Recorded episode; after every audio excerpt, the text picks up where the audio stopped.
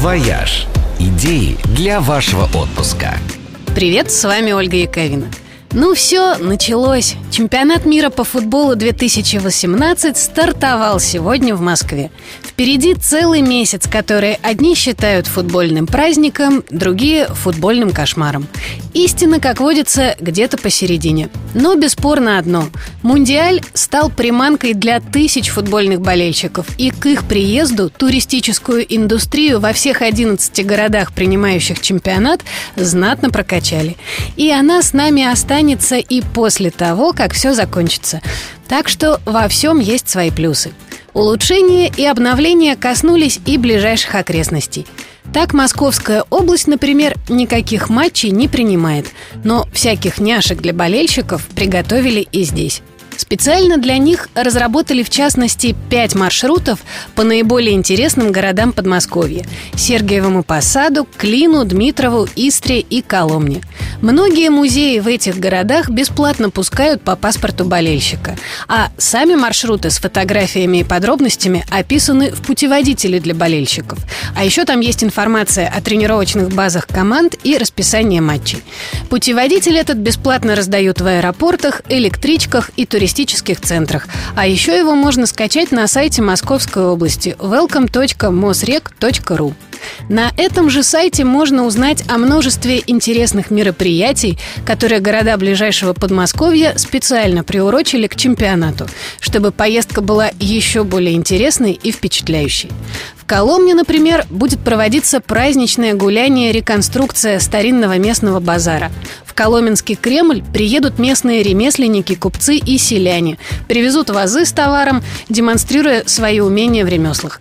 А еще здесь пройдет Всероссийский форум парашютистов групповой акробатики «Парадрайв-2018», в рамках которого планируют установить новый мировой рекорд. 222 человека совершат одновременный прыжок и выстроят фигуру в воздухе. В Сергиевом Посаде можно будет попасть на театральный фестиваль с уличными спектаклями и на самый настоящий Сабантуй – праздник татарской кухни с дегустацией блюд татарской кухни, состязаниями в традиционной борьбе и выставкой народных промыслов. А в Клину параллельно с открытием чемпионата стартует Международный музыкальный фестиваль Чайковского. В общем, будет чем заняться в перерывах между матчами. «Вояж» – радио 7 на семи холмах. «Вояж» – идеи для вашего отпуска.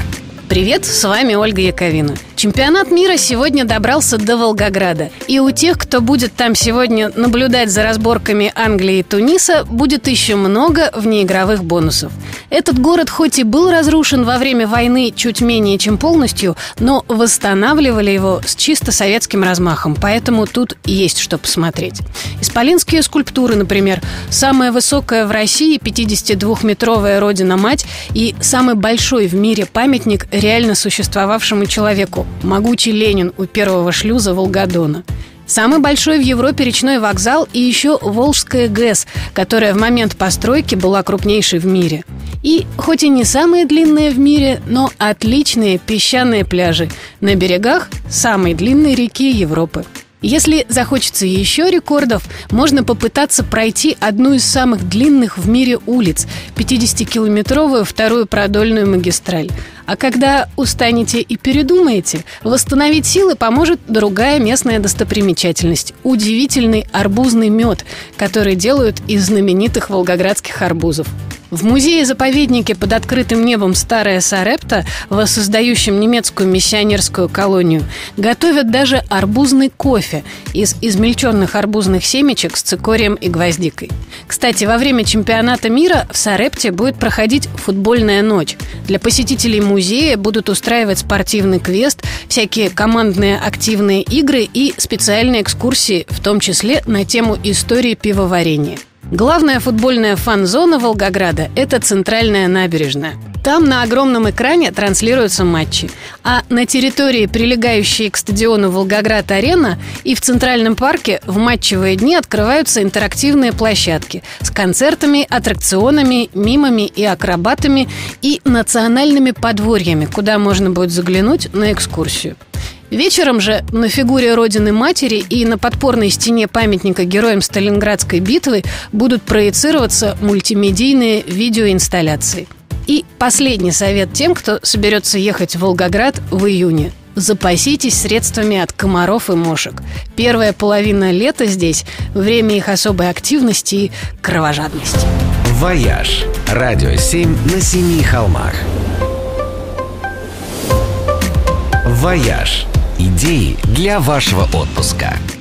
Привет, с вами Ольга Яковина. Один из самых интересных и красивых городов, принимающих чемпионат мира, это Казань, где сегодня сразятся Испания и Иран. Столица Татарстана – город с тысячелетней историей. Казанский Кремль с церквями XVI века и грандиозной мечетью Кул-Шариф включен в список наследия ЮНЕСКо, а самые фотогеничные ракурсы на него открываются как раз из фан-зоны для болельщиков, которую устроили у центра семьи «Казан», расположенном на отдельном полуострове. Центр, выстроенный в форме огромного котла, сам по себе одна из знаковых достопримечательностей города. Здесь справляют бракосочетание, а для чемпионата тут установили огромные экраны с прямыми трансляциями матчей. Специально для болельщиков на время Мундиаля в Казани запустили бесплатные шаттлы к стадиону «Казань-Арена», где в безматчевые дни устраивают специальные экскурсии по закулисью. Записаться на них можно на сайте стадиона. Вообще в городе в эти же дни проходит много интересного – по средам в любимом горожанами парке Горького устраивают уличные кинопоказы. В музеях проводят дополнительные экскурсии, а в барах и ресторанах города проводится гастрономический фестиваль «Вкусная Казань». Специально, чтобы гости могли попробовать как можно больше диковинных блюд прекрасной татарской кухни. И некоторые из них, кстати, имеют совершенно футбольное название. Например, жареный мясной пирожок «Перемяч». А главной татарской сладости, чак-чаку, даже посвящен целый музей в Старо-Татарской Слободе, чудесном старинном районе на берегу озера Кабан. Туда обязательно нужно отправиться на прогулку, чтобы посмотреть на аутентичные дома и мечети, во многих из которых теперь музеи и выставочные залы, чтобы заглянуть в сувенирные лавки, предлагающие изделия местных промыслов, ну и в ресторанчики с традиционными блюдами. Если в запасе есть еще пара дней, то стоит съездить в удивительный остров Град Свияжск, в древний Великий Булгар, культурный центр Волжской Болгарии, красивым карстовым голубым озерам и в Елабугу, входящую в туристический маршрут «Жемчужное ожерелье Татарстана». И это вот, как говорят футбольные комментаторы, совершенно точно выигрышная комбинация. «Вояж» – радио 7 на семи холмах. «Вояж» Идеи для вашего отпуска. Привет, с вами Ольга Яковина.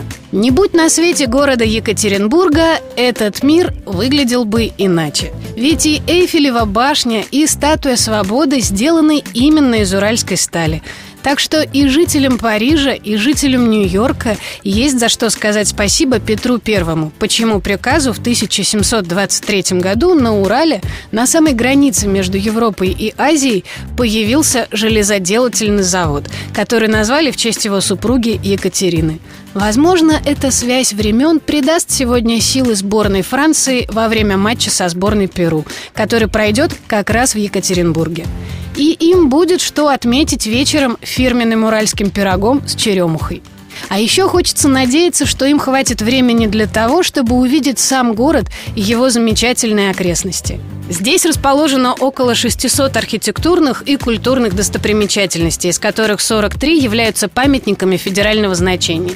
В частности, нарядный дом Севастьянова, построенный в стиле псевдоготики и необарокко, усадьба Расторгуевых-Харитоновых, музей истории камнерезного и ювелирного искусства с выдающейся коллекцией работ из металла и самоцветов и знаменитый Ельцин-центр, один из самых интересных и авторитетных музеев современной истории. Специально для туристов по основным достопримечательностям города проложили специальный пешеходный маршрут «Красная линия». Начинается он у призабавного памятника компьютерной клавиатуре. Идет мимо обожаемой местными жителями плотинки, откуда начинался город и где назначаются свидания. Ведет через Уральский Арбат, пешеходные улицы Вайнера, и мимо самого северного в мире небоскреба Высоцкий, на 52 этаже которого находится лучшая в городе смотровая игровая площадка. Ну и в главный городской парк имени Маяковского маршрут, конечно же, заведет. А именно там находится фан-зона чемпионата мира. Фестиваль болельщиков в Екатеринбурге проходит по особенному сценарию. Каждый его уикенд посвящен какой-то теме. Прошлые выходные темой были латиноамериканские танцы. В этот будут показывать чудеса акробатики черлидинговые команды. В следующие выходные в парке будут отжигать суровые уральские рокеры, а последний уикенд 6 и 7 июля отдают под семейные развлечения. В программе футбольные батлы, запуски воздушных змеев, конкурсы кричалок и рисунков на асфальте. Что удобно, во время чемпионата из аэропорта к фан-зоне и стадиону Екатеринбург-Арена доставляют бесплатные шаттлы. Ну что, кричим «Ура!» «Вояж» – радио 7 на семи холмах. «Вояж» – идеи для вашего отпуска. Привет, с вами Ольга Яковина. Самара сегодня совсем как в прославившей ее песне «Беспокойная я».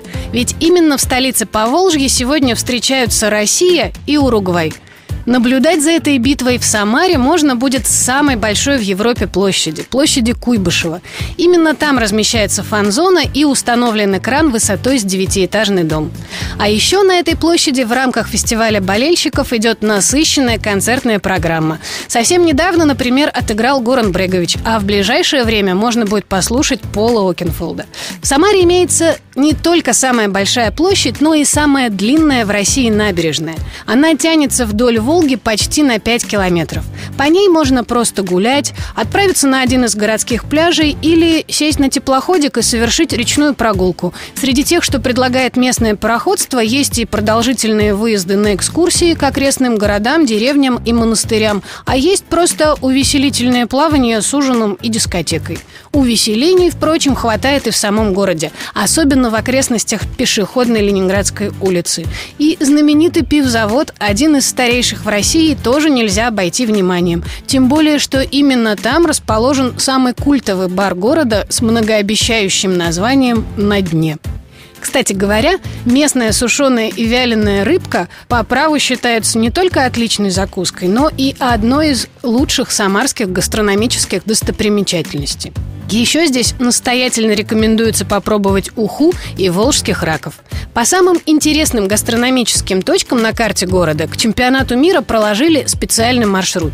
А для тех, у кого не хватает времени на полноценные экскурсии, на Некрасовском спуске открыли мобильную выставку «Самара-2018», где представлены уменьшенные копии всех знаковых зданий и памятников города. Например, лютеранской кирхи в стиле немецкого средневековья, нарядного особняка Клотта с башенками и флюгерами, здание музея «Самара космическая» с вделанной в стену ступенью ракеты-носителя. Их именно здесь и проектировали. И еще с единственным в Поволжье польским костелом, чьи острые башенки тоже напоминают сушеных рыбок.